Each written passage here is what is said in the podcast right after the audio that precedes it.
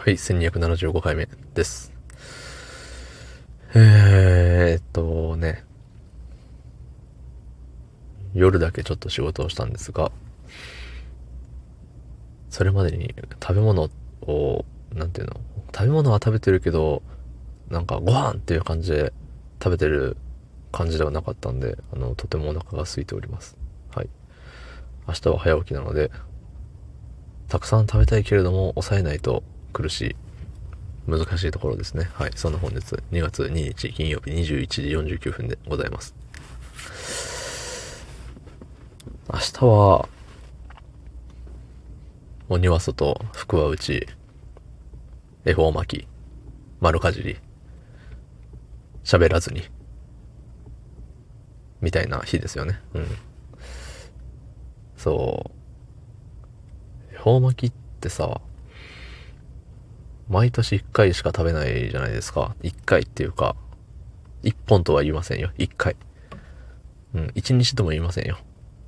なんかさ、そのワンシーズンというか、この、まあ、多くて、1週間なのかな売ってるところって。わかんないけど。まあ、そのさ、この限られた1週間でしか食べれないわけじゃない。で、しかも大体生物だからさ、保存は効きませんよっていうところで。そう。で、さ、去年、同じところで買った恵方巻きが何円だったかとかはもちろん覚えてないし、覚えてないし、えっ、と、味どんなんでしたかって言われても覚えてないし、うん。で、海苔は消化にあんま良くないよっていうのは覚えているけど、でも美味しいからたくさん食べてなんかもう、あれよね、お腹やられちゃうよね、次の日ぐらいに。ね、全然話変わっちゃいましたけど、そう。で、さ、まあ、いろんなところで、まあ、スーパーなり、スーパー、コンビニ、えー、まあ、その他飲食店、いろいろ、お寿司屋さんとかね、寿司屋に限らず、ね、あの、なとんかつ巻いちゃったよみたいなあるじゃない。そうそう。まあ、だから何でもあるよね、言ったら。どこでも売ってると思うんだけれど。で、その、ワンシーズンで一体何本食べ、何種類食べれるんだっていうところはね、毎年ね、結構、あの、思ってるんですよ。うん。まあ、とか言いながらいつも、あの、決まったところでね、えー、3本ぐらい買って食べるっていうぐらいなもんですけど、そう。で、じゃあさ、その、今年はどこの恵方巻きを食べようみたいな、なった時に、じゃあここに去年のか、去年買った恵方巻きがあるので食べてみましょうとか、そんなんできないじゃない。そう。だからさ、味覚って1年持たないじゃん、絶対。持つのかな？よっぽどさ、その衝撃的じゃない限り、ね、記憶に残らないと思うんですよ。そもそも味覚ってどんだけ持つんだろう？